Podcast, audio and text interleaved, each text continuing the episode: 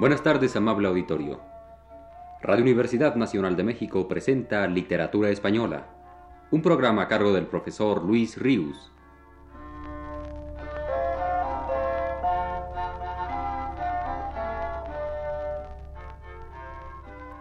El profesor Luis Ríos nos dice en su último texto, Salamanca es el foco poético más importante del último tercio del siglo XVIII español.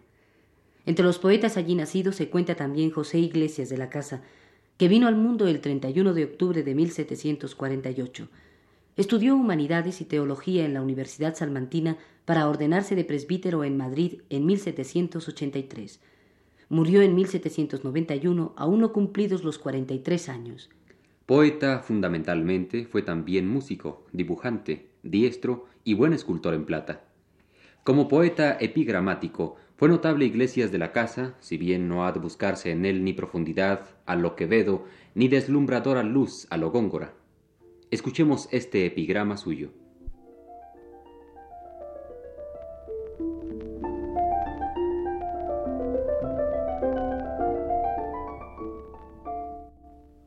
Al bosque fue Inés por rosas una mañana de mayo.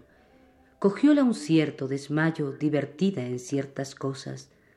¿Qué desmayo este sería? ¿Juguete acaso de amores? Y es que cuando fue por flores perdió la que ella tenía.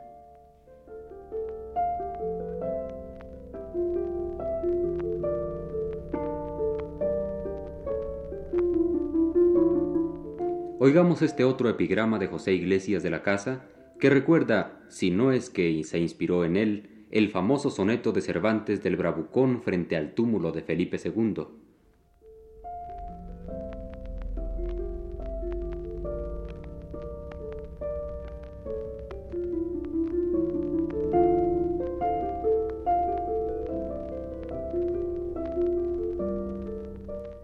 Al andaluz más valiente de todos los andaluces, cuya charpa omnipotente pobló estos barrios de cruces, cierta noche a la una dada en el conejal hallé.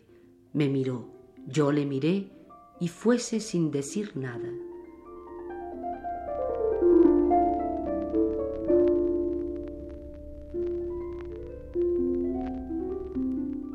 Por curiosidad recordaremos otro epigrama de Iglesias de la Casa, ya que su último verso ha pasado a convertirse en proverbio muy usual. Por curiosidad asimismo repetiré las palabras que el crítico del poeta salmantino Manuel Villar y Macías escribió en 1862 acerca de este epigrama, viendo en él una hondura tal, que resulta para nosotros conmovedora. No desde luego la supuesta hondura del poemita, que no existe, sino la devoción del crítico por el poeta, el cual dice Profundísimo se muestra Iglesias de la Casa en el epigrama 20, cuyo último verso ha pasado a proverbio. Verso admirable y que equivale a todo un poema, pues bajo aquel al parecer chistoso y ligero pensamiento se encierra la más profunda filosofía. ¿Quién al leer aquella exclamación final no recuerda algunas de sus ilusiones más halagüeñas, desvanecidas al descender de las regiones del espíritu al mundo material que nos rodea? Hay poetas a quienes el dolor arranca carcajadas en lugar de gemidos, y nosotros, cuando leemos escrito satírico, a través de su sonrisa, siempre creemos ver la huella de acervísimos dolores. El epigrama que dio pie a las anteriores palabras, conmovidas de Villar y Macías, no es ni más ni menos que este.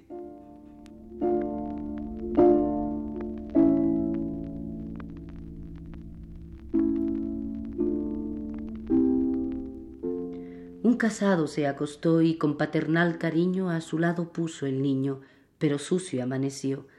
Entonces, torciendo el gesto, miróse uno y otro lado y exclamó desconsolado Ay, amor, cómo me has puesto.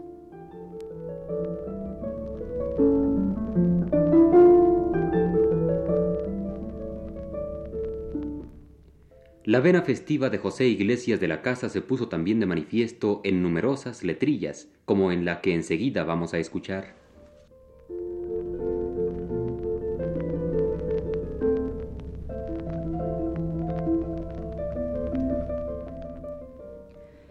Ve aquí la vida que los más pasan, hacer que hacemos, no hacemos nada. Graves tribunos que de la patria sois más padrastros que un juez de Holanda, ¿qué hacéis poniendo por nuestras plazas postura al nabo, ley a las habas? Hacer qué hacemos, no hacemos nada. Escribas fieros que en vuestras causas armáis más lazos que a un ratón trampas, ¿qué hacéis llenando más hojas blancas que tiene tiznes la mala fama? Hacer qué hacemos, no hacemos nada. Sabios de escuelas que en vuestras aulas entráis más anchos que diez tinajas, ¿qué hacéis pujando cuestiones vanas, más gritos dando que remo en playa? Hacer qué hacemos, no hacemos nada. Mis eruditos de aire de Francia, postes eternos junto a Madama, ¿qué hacéis mintiendo máquinas que hablan de cuando en cuando la la rara? Hacer qué hacemos, no hacemos nada.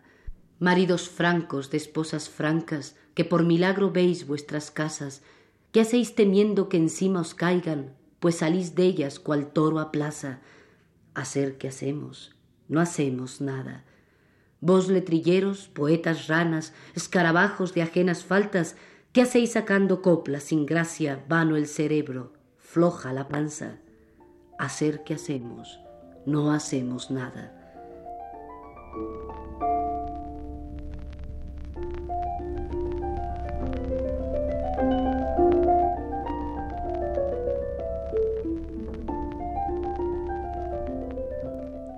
Pero junto a estas satíricas, José Iglesias de la Casa compuso otras letrillas de acento más lírico, algunas de las cuales, inflamadas del espíritu pastoril característico de nuestros neoclásicos, poseen una indudable finura sentimental y un donaire expresivo admirable, conjugándose en ellas la ingenuidad y la ironía de manera muy poco frecuente ni con tanta fortuna en otros poetas coetáneos. Oigamos, por ejemplo, esta.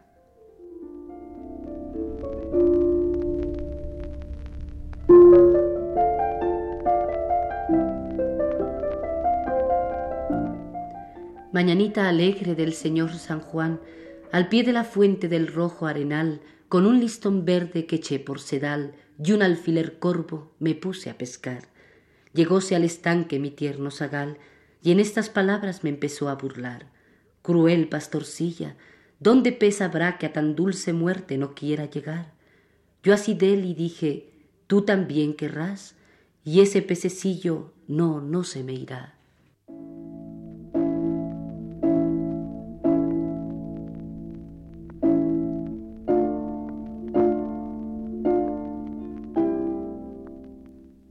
Tiene la virtud Iglesias de la Casa, por encima de otros poetas de su tiempo, de tender a la concisión, frenando su palabra muy oportunamente, lo cual determina que su poesía no suele ser desvaída como generalmente lo es toda la dieciochesca. Oigamos otra letrilla más de acento semejante a la anterior.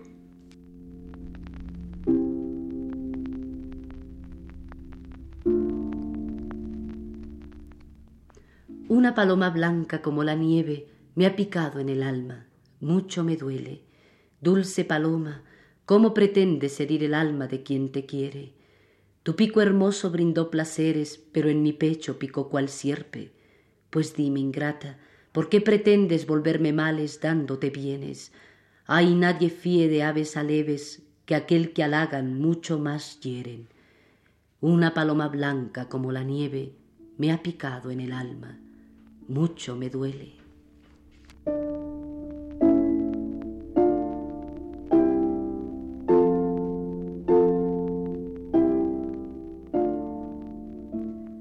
Aun cuanto más convencional parece la poesía de Iglesias de la Casa, cuanto más apegada a motivos y a fórmulas consabidas de su época, no deja de tener vuelo y estilo que la salvan de la impersonalidad de tanta y tanta maliflua composición arcádica. Oigamos por último, y a manera de comprobación de lo anterior, este romance suyo.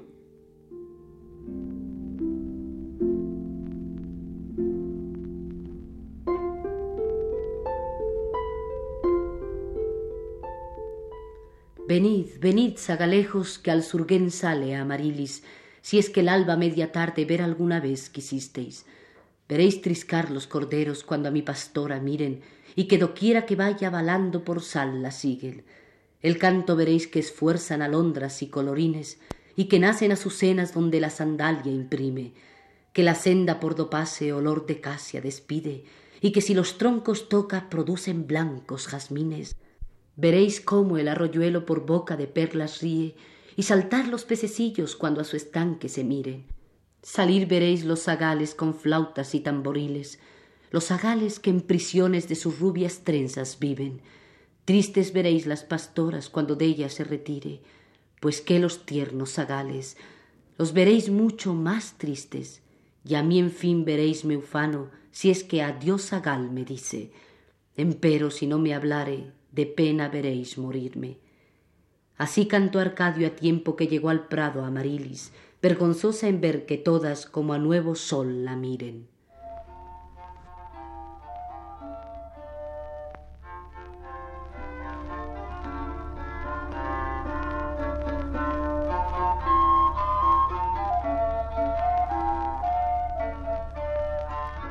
Radio Universidad Nacional de México presentó Literatura Española, un programa a cargo del profesor Luis Ríos.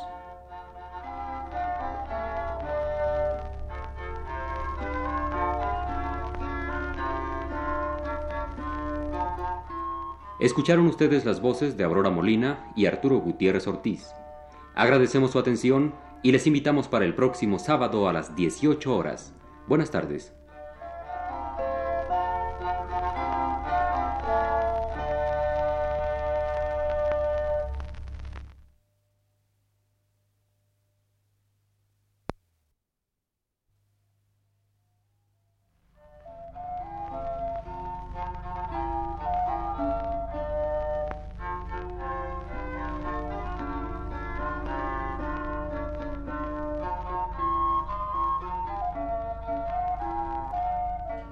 Buenas tardes, amable auditorio. Radio Universidad Nacional de México presenta Literatura Española, un programa a cargo del profesor Luis Ríos.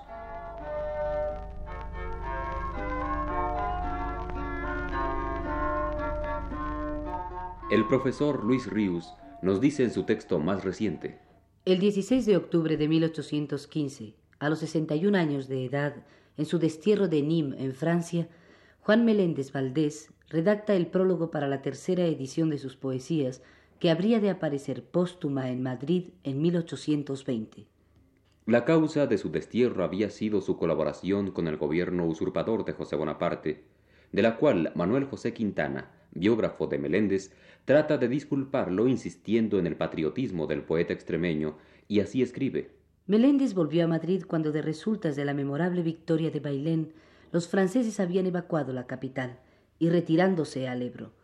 Siempre esperando mejorar de posición y deseoso también de contribuir por su parte a los grandes trabajos que se presentaban delante de los españoles en aquella imprevista y singular situación, aguardó en Madrid la formación del gobierno central y confió ser empleado por él. Esta esperanza no era infundada, puesto que en aquel gobierno contaba algunos amigos, y entre ellos al ilustre Jovellanos, que sacado de su prisión de Mallorca por la revolución de Aranjuez, vino nombrado por sus compatriotas a tomar su lugar entre los padres de la patria. Mas la fortuna, precipitando y revolviendo los sucesos en mil direcciones diferentes, dio entonces una de sus vueltas acostumbradas, y los franceses, vencedores, amenazaron a Madrid. La Junta Central, las fuerzas del Estado, los patriotas más exaltados o más diligentes, todos se refugiaron a Andalucía. Nuestro poeta, Resuelto entonces a seguir el partido de la independencia, no pudo ponerse en camino, y su mala suerte, deteniéndole en Madrid, lo dejó expuesto al vacío del desaliento y a los brazos de la seducción, en que cayeron y fueron envueltos tantos infelices españoles. Su reputación no podía dejarle indiferente a las acechanzas del gobierno intruso, que le hizo fiscal de la Junta de Causas Contenciosas, después consejero de Estado y presidente de una Junta de Instrucción Pública. Él aceptó y así se comprometió en una opinión y en una causa que jamás fueron las de su corazón y de sus principios. ¿Cuál debió ser su amargura al ver que la fortuna y la fuerza, hasta entonces compañeras inseparables de aquel partido, y únicas razones que la prudencia alegaba para adherirse a él, empezaban a flaquear, y al fin le abandonaban? Vióse pues arruinado sin recurso, trastornadas sus esperanzas, saqueada por los mismos franceses su casa en Salamanca, deshecha y robada su preciosa librería, y él precisado, en fin, a huir de su patria, abandonando acaso para siempre el suelo y cielo que le vieron nacer. Antes de entrar en el territorio francés, se puso de rodillas y besó la tierra española diciendo, Ya no te volveré a pisar. Entonces se acordó de su casa, de sus libros, de sus amigos, del apacible retiro que allí disfrutaba, y considerando amargamente el nublado cruel que le había agostado aquella cosecha de ventura, las lágrimas caían de sus ojos y las recibía el Vidasoa.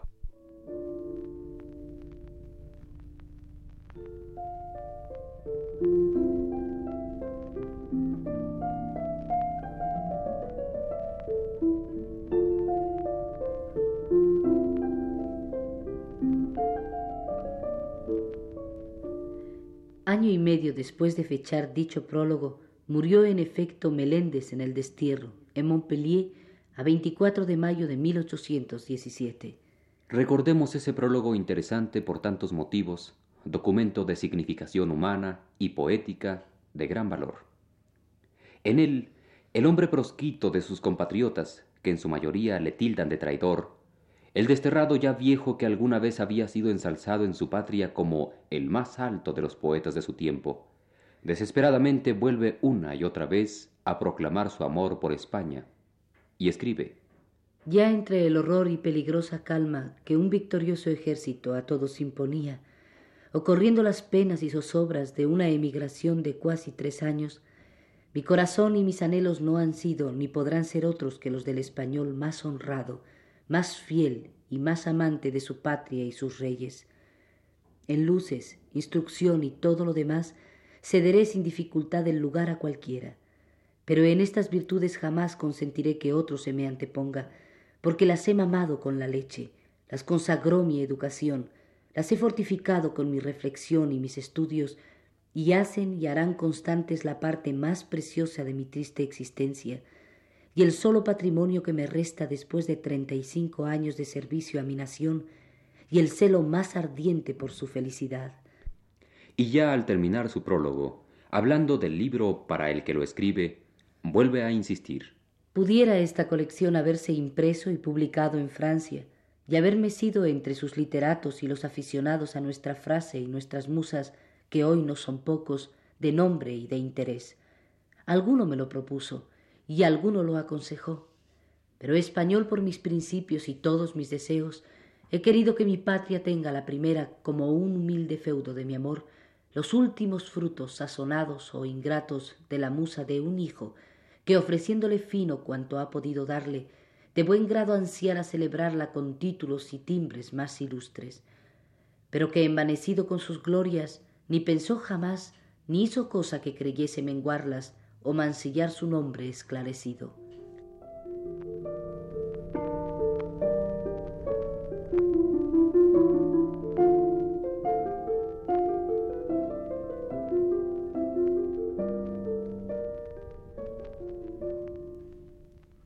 Por cuanto al valor documental de este prólogo, que atañía la poesía de Meléndez Valdés, hay tres o cuatro puntos dignos de recordar.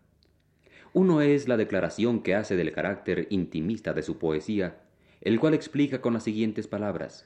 Tal vez se notará que en mis versos hablo mucho de mí, compuestos los más como distracción de mis tareas, o hijos de mis desgracias y mis penas, para aliviarme en ellas de mis justos dolores. No es mucho que los pinte, y acaso los pondere. He bebido mucho sin merecerlo en la amarga copa del dolor mis años de sazón y de frutos de utilidad y gloria los sepultó la envidia en un retiro oscuro y una jubilación.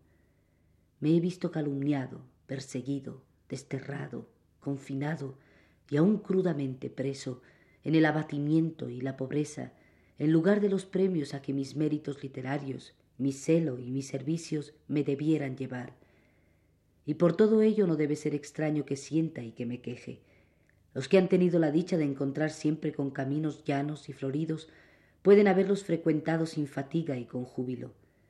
Yo desde que dejé la quietud de mi cátedra y mi universidad no he hallado por doquiera sino cuestas, precipicios y abismos en que me he visto ciego y despeñado.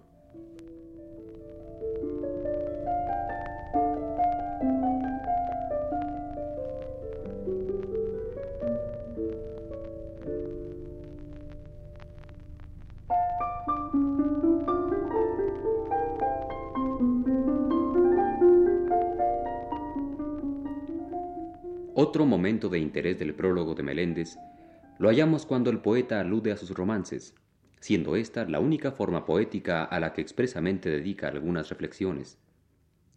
Del renacimiento del romance, y más concretamente del triunfo del romance lírico de naturaleza intimista que habrá de producirse en las letras españolas a partir del Becker, como la mayor parte de los tratadistas señalan, Meléndez es factor principalísimo. El párrafo en cuestión dice así. He cuidado de los romances, género de poesía todo nuestro, en que siendo tan ricos y sonando tan gratos al oído español, apenas entre mil hallaremos alguno corriente y sin lunares feos. ¿Por qué no darle a esta composición los mismos tonos y riqueza que a las de verso en decasílabo? ¿Por qué no aplicarla a todos los asuntos, aun los de más aliento y osadía? ¿Por qué no castigarla con esmero y hacer lucir en ella todas las galas y pompa de la lengua? Yo lo he intentado, no sé si con acierto, pero el camino es tan hermoso como vario y florido. Y si los ingenios de mi patria lo quieren frecuentar y se convierten con ardor hacia este género, nuestro romance competirá algún día con lo más elevado de la oda, más dulce y florido del idilio y de la anacreóntica, más severo y acre de la sátira, y acaso más grandioso y rotundo de la epopeya.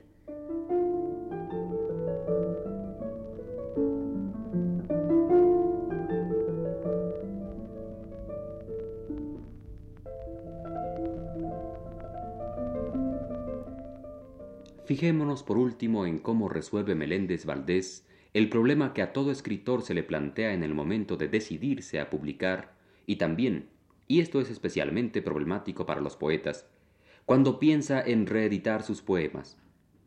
¿Publicará todo el material que ha reunido al cabo de los años? ¿Seleccionará lo que él considere mejor? ¿Volverá a dar a la estampa los poemas ya editados, antes respetándolos celosamente, como si se tratara de objetos definitivamente conformados? ¿Hará en ellos, en cambio, enmiendas que al releerlos le han parecido convenientes para perfeccionarlos? Meléndez Valdés le dice al lector, De los versos publicados antes he suprimido algunos, haciendo en los demás varias enmiendas, cual me ha parecido para mejorarlos. A veces son estas tan ligeras que se cifran todas en la mudanza de una palabra, un giro, un consonante u otra cosa tal para huir de algún defecto leve de estilo o locución. A veces son aumentos y mudanzas de estrofas en las composiciones o vueltas y correcciones de más bulto que en mi entender les dan más alma y nueva perfección. En todas he usado de la libertad de dueño de mis versos. Mis lectores, si quieren cotejarlos, juzgarán si se han hecho con gusto y con acierto. Los ahora añadidos, cuasi otros tantos como los antes publicados, van escogidos y castigados con la lima que me ha sido posible. Son de todos los géneros, desde la letrilla delicada y alegre hasta lo sublime de la oda y lo grave y severo de la epístola, porque en todos ellos me ha parecido hallar en mis borrones composiciones de algún precio, no indignas de la luz. Me hubiera sido fácil aumentar muchas más y hacer la colección más abultada, pero aún las publicadas son ya en demasía, y si de todas ellas, con lisonja del amor propio, pudiese yo esperar que sobrevivan célebres y queden al Parnaso pocos centenares de versos, me tendré desde ahora por muy afortunado.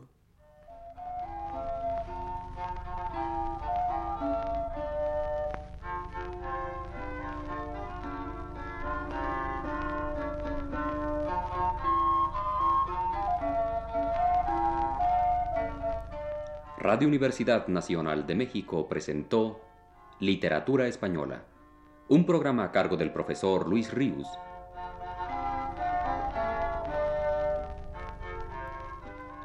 En esta ocasión participamos Aurora Molina y Arturo Gutiérrez Ortiz.